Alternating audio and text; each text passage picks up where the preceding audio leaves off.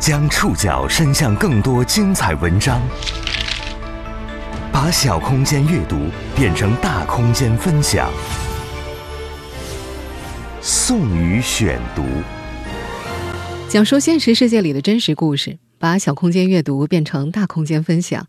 欢迎各位收听今天的宋宇选读。今天为大家选读的文章综合了外滩子 band 人物、红星新闻、南都周刊的内容，将和大家一起了解。三十六岁的儿童杂志《童话大王》要停刊了。已经出版三十六年的儿童杂志《童话大王》要停刊了。今年的十二月刊成了他的绝唱。在停刊公开信里，郑渊洁表示，停刊是为了专心维权。过去三十六年。郑渊洁笔下的皮皮鲁、鲁西西以及舒克和贝塔，承载了数代中国孩子的童年回忆。但近些年来，这位童话大王也一直被商标侵权所困扰。四十多年童话创作生涯，有三十多年郑渊洁都在维权。这回面对商标侵权，这个倔老头用停刊倔强对抗。宋宇选读，今天为您讲述：三十六岁的童话大王要停刊了。二零二一年十二月十五号，郑渊洁在微博上宣布，《童话大王》将于二零二二年一月停刊，今年十二月刊将成为这本杂志的最后一刊。在中国的儿童出版物市场上，《童话大王》本身就是一个难以再现的童话。这本儿童杂志，一九八五年创刊，至今出刊四百九十五期，总印数超过两亿册。杂志里面的每一个故事都是由郑渊洁独立撰写的。在微博上发布的那篇郑渊洁挥泪写的一封信里，他解释，停刊的原因是为了维权。他说自己要对三十六年来支持《童话大王》月刊的千万读者说声对不起。六十六岁的他精力有限，只能够通过停止写作《童话大王》月刊，从而拿出全部精力，去和三个恶意注册“皮皮鲁”“童话大王”“舒克”商标的商家去斗争维权。作为《童话大王》的唯一撰稿人，郑渊洁亲自宣布杂志停刊的消息，让很多读者纷纷表达惋惜之情。有不少网友都说，《童话大王》曾经伴随自己长大，而自己的子女。也还在继续看，杂志停了，似乎感觉童年都停了。对于七零后、八零后、九零后这三代人来说，正式童话在很多人的童年里都占有一席之地。舒克和贝塔、皮皮鲁与鲁西西，以及被很多八零后、九零后称为童年阴影的魔方大厦，都出自郑渊洁之手。在二零一一年联合国评选世界十大图书的时候，由郑渊洁创作的《皮皮鲁总动员》和《哈利波特》并列第四名。一九八五年的《童话大王》创刊号还曾在拍卖会上拍出过十万元的价格。此前半月刊的《童话大王》每次印数都要过亿，这也让郑渊洁一度成为中国文学作家当中的首富。他在二零零九年就年入两千万了。郑渊洁笔下的童话故事融入了很多他的个人思考以及独特的教育理念。童话里的经典人物，某种程度上也可以看作正式理想化人物的缩影。这些童话人物大多不服权威，不媚势力，时常和传统观念格格不入。这些童话人物也共同构成了一道画风独特的时代烙印。过去三十六年，无论是童话大王，还是皮皮鲁、鲁西西，以及舒克和贝塔，都有不低的知名度。但这也让郑渊洁成为了被商标侵权的主要受害者。宋宇选读继续播出：三十六岁的童话大王要停刊了。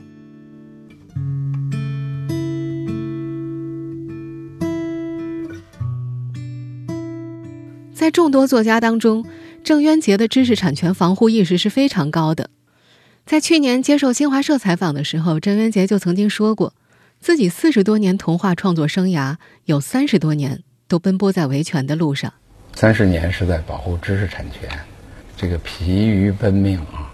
开始的时候啊，从八十年代就开始，然后就是盗版书、抄袭，这个维权也是非常的困难，甚至我自己就是自己跑到那个盗版书的印刷厂去，嗯，抓抓盗版。早些年，大部分维权是在打击盗版；近些年的维权，则添上了商标、商号维权。这个实际上，我们国家的这个保护知识产权的力度是越来越大，不会再去印刷厂去冒着生命危险再去抓盗版书了。他在这个冬天接受红星新闻采访时提到，目前国内的著作权、专利权已经被管理的很好了，但是商标维权好像看不到希望。作为一个维权意识强烈的人，从1993年开始，他就陆续把自己原创的知名文学角色名称，像皮皮鲁等等，注册了两百八十个商标。可是他依然躲不过侵权。有统计显示。多年来，郑渊洁被恶意抢注的商标和商号数量已经高达一千多个。这些恶意侵权给他带来了很多麻烦。他在接受红星新闻采访的时候抱怨，不管到哪儿都有人问他：“哎，我们这儿有皮皮鲁鲁西西公司，是你成立的吗？”还有人问他：“郑渊洁，你怎么卖猪皮肉呢？”而实际上，那个卖猪皮肉的皮皮鲁商标是一个叫邹某红的人在二零一零年恶意注册的，跟郑渊洁一点关系也没有。再比如，河南有个很大的皮皮鲁餐厅，因为食品安全的一些问题，消费者维权无门，就直接找到郑渊洁了。郑渊洁后来问律师：“如果餐厅出现问题，自己要担责任吗？”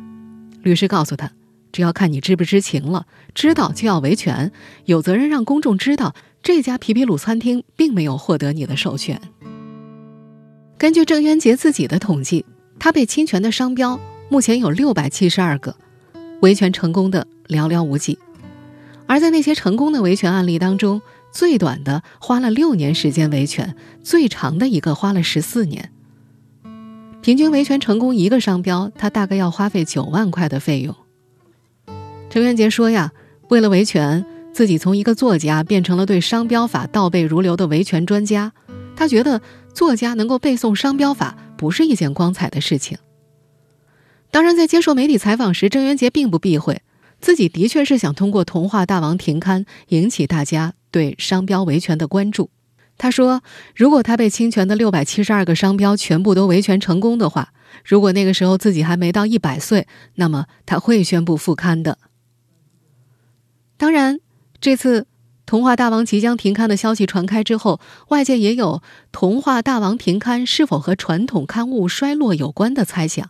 但是郑渊洁否认了这个说法，他表示，现在《童话大王》的销量还挺好的，一年至少几十万册。事实上，这次《童话大王》停刊并不是这本杂志第一次经历休刊风波，早在二十年前，《童话大王》就差点休刊了。那是二零零二年，当时郑渊洁被央视的《今日说法》点名批评。那会儿还是毛头小伙子的撒贝宁在荧屏上说：“郑渊洁的童话里充满了少儿不宜的内容，不健康，毁了孩子的童年。”节目播出之后引起轩然大波，家长写信给媒体痛斥郑渊洁毒害下一代，许多学校都禁掉了他的书。西安有一位母亲还写信给郑渊洁。近期的童话大王有成人倾向，不适合儿童阅读。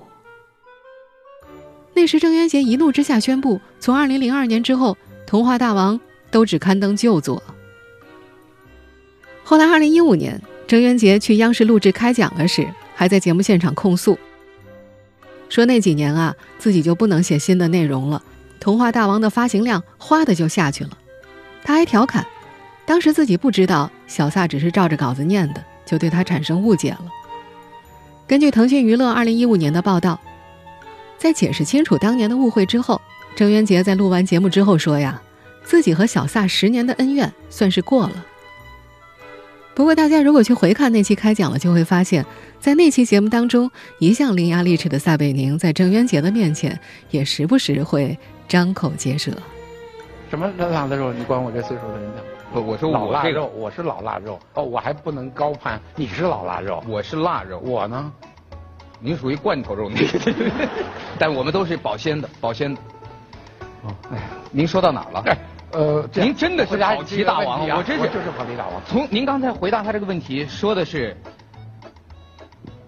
我都忘了您说的是什么了。童话大王创刊二十周年的时候，出了本纪念册，在册子扉页上，郑渊洁写了“性格使然”四个大字。他后来在接受媒体采访时说，自己有今天的成就，完全是性格导致的。他说自己性格并不好，心胸不开阔，睚眦必报。但如果没有这个，起码童话大王不会一个人写了三十六年。性格使然，造就了郑渊洁的童话创作之路，也让他在童话大王这条路上走了三十多年。性格使然，也让他成为作家圈里的另类独行者。宋宇选读继续播出。三十六岁的童话大王要停刊了。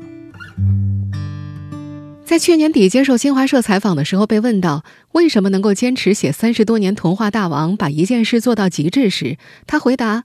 因为自己干不了别的，因为我干不了别的，不是我上学上的少，我就上过四年小学，然后现在叫民族小学，然后我就是在那儿上到四年级，然后就跟着父母就去了那个河南的农村，就是无期干校啊，呃，然后从此就没怎么上学。郑渊洁属于中国教育体制更早的叛逆者，小学四年级的时候，他的语文老师布置了一篇作文题目，叫做《早起的鸟儿有虫吃》。郑渊洁却写成了早起的虫子被鸟吃。那位语文老师觉得郑渊洁在挑衅自己的权威，为了惩罚羞辱他，老师让他念了一百多遍郑渊洁是全班最没出息的人。最后，郑渊洁又羞又气，引爆了兜里的爆竹，炸得教室里噼里啪啦全是白烟。接着，他就理所当然的被开除了。后来，他是靠父母辅导和自学成才的。再后来，郑渊洁参了军。上世纪七十年代，他从部队复员，在北京一家仪器厂当工人，交了个女朋友。对方父母都是知识分子，而郑渊洁小学都没毕业，就想让他知难而退。当时，女朋友的哥哥来通知他，让他必须考上大学才能够继续谈恋爱。结果打小就逆反的郑渊洁直接怒了：“我还偏不考了，分手就分手。”回家之后，郑渊洁心里就一个念头：以后要出大名，让这家人后悔。他在纸上列了张单子，盘算着能够赢得成功的职业，发现从学外语到搞科研都得上大学，只能一项一项划掉，最后停留在了写作上。应该各方面的知识都不太多啊，所以也干不了别的。我后来想来想去，我觉得只有写作好像不需要文凭，那我就我就我就选择了这件。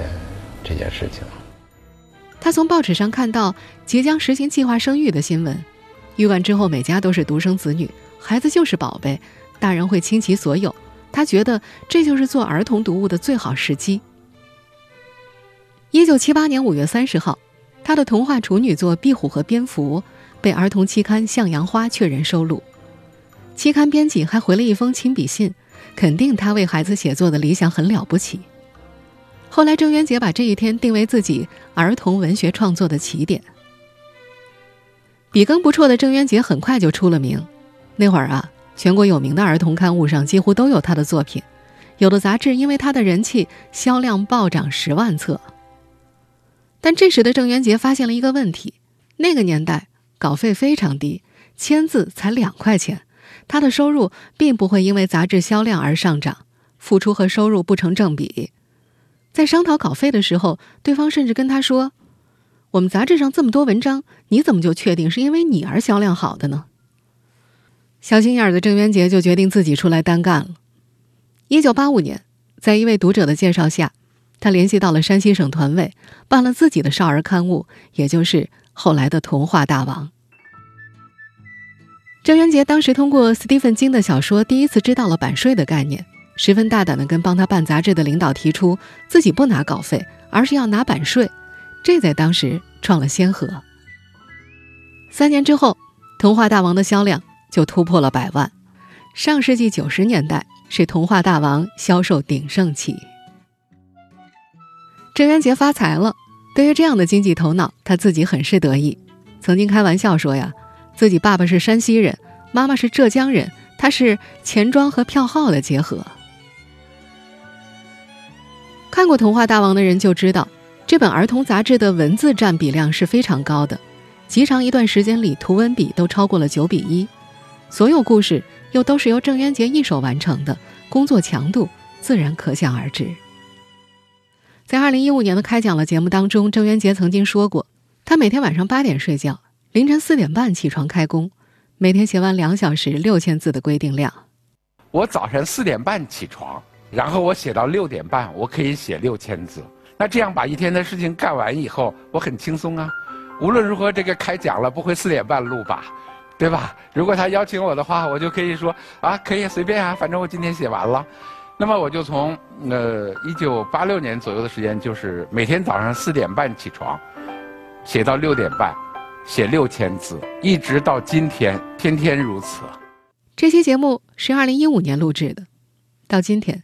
郑渊洁这个习惯依然坚持没有更改，依然是每天四点半起床开工。现在他大概每天能写四千字。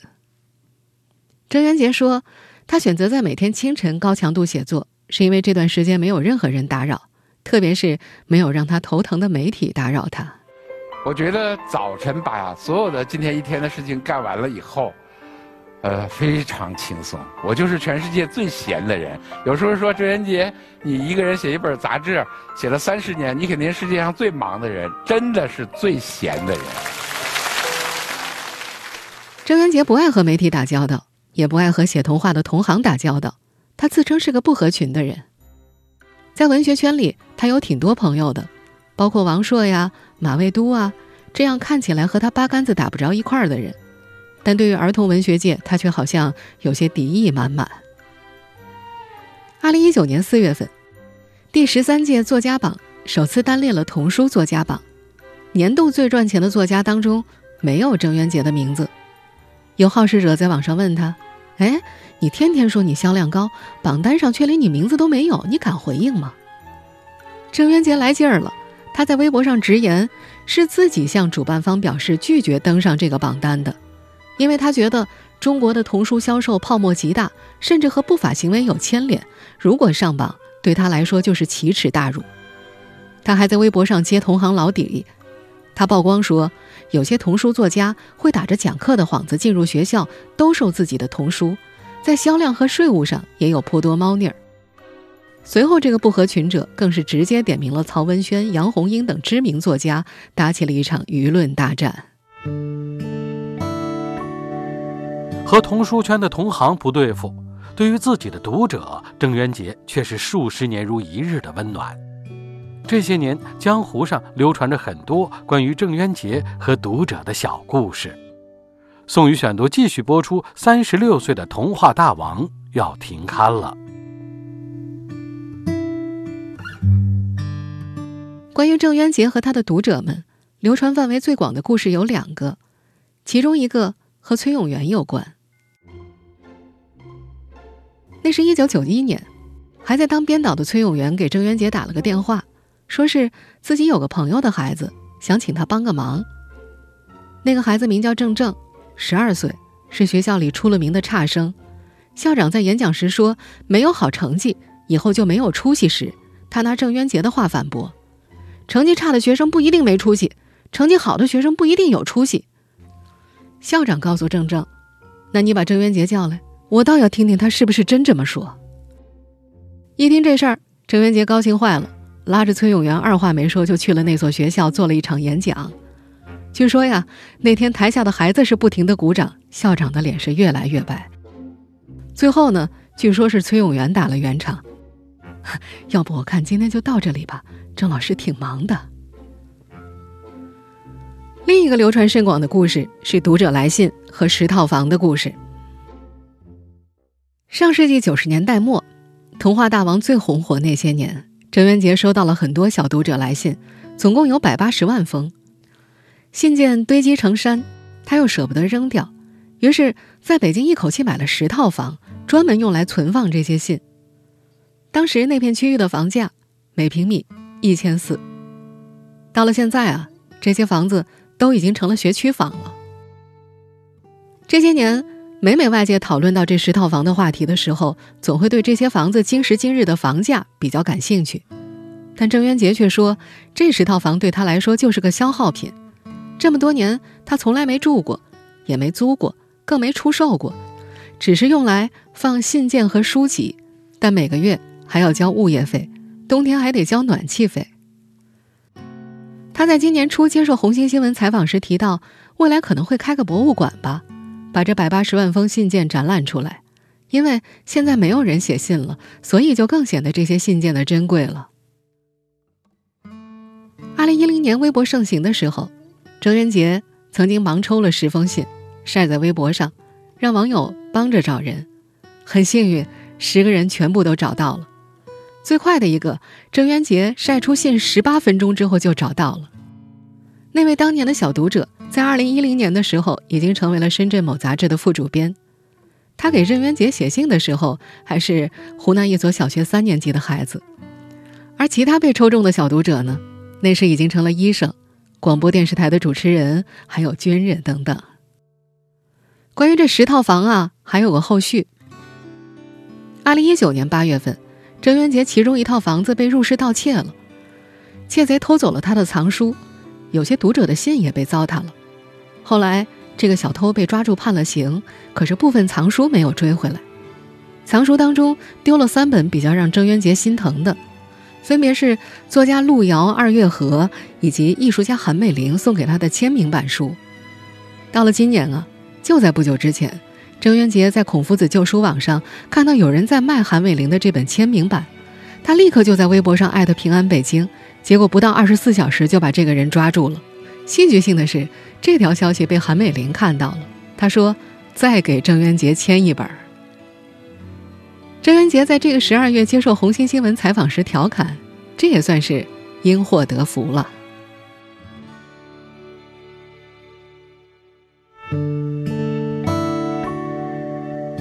今时今日，写信的人已经很少了，微博和抖音成了郑渊洁和读者们新的交流场。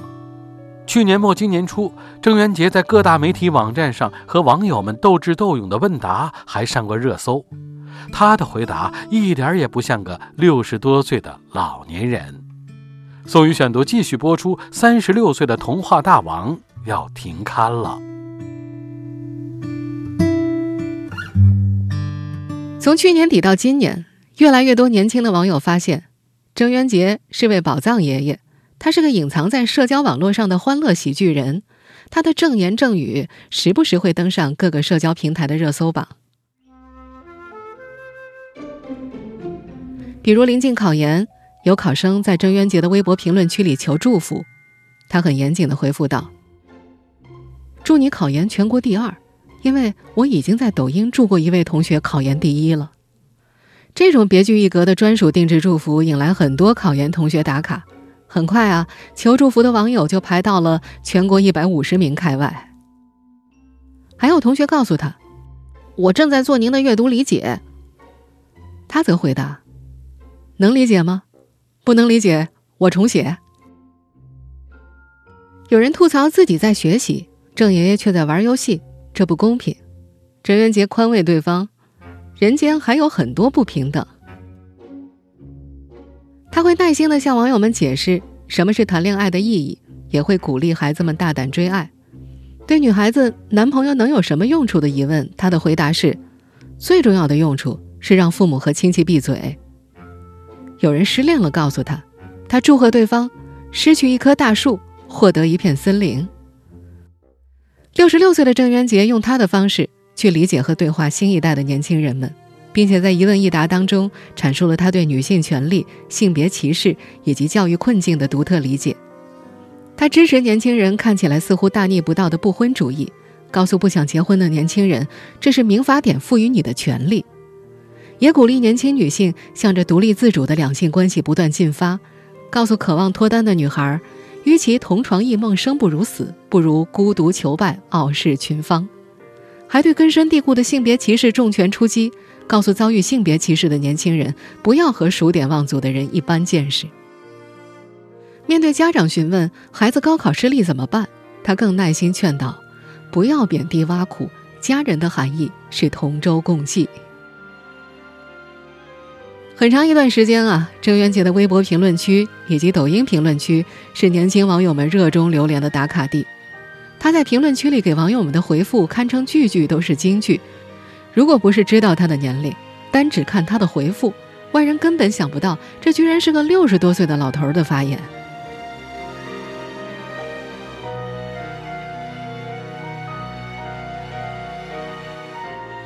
这些年。忙着在各种社交媒体上和读者斗智斗勇，以及奔走在维权路上的郑渊洁，其实一直都没有停下写作的脚步。他在接受红星新闻采访时说，自己在这几年一共写了五百万字的作品还没有发表。按照他的计划，《抽象》等十三部没有发表的长篇小说将在自己离世一百年后出版。说起那些未发表的作品，他的话依然带有倔强的正式色彩。他说。他知道五百万字作品出来之后肯定面临侵权啊，那么自己为什么还要把它拿出来呢？反正他也够吃够喝的了。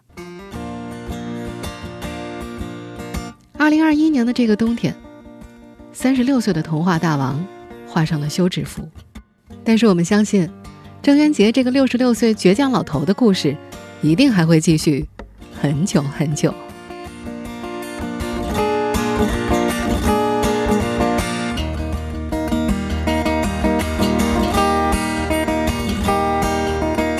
以上您收听的是宋宇选读，《三十六岁的童话大王》要停刊了。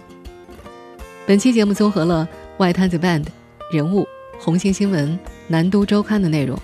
收听节目复播，您可以关注本节目的同名微信公众号“宋宇选读”。我们下期节目时间再见。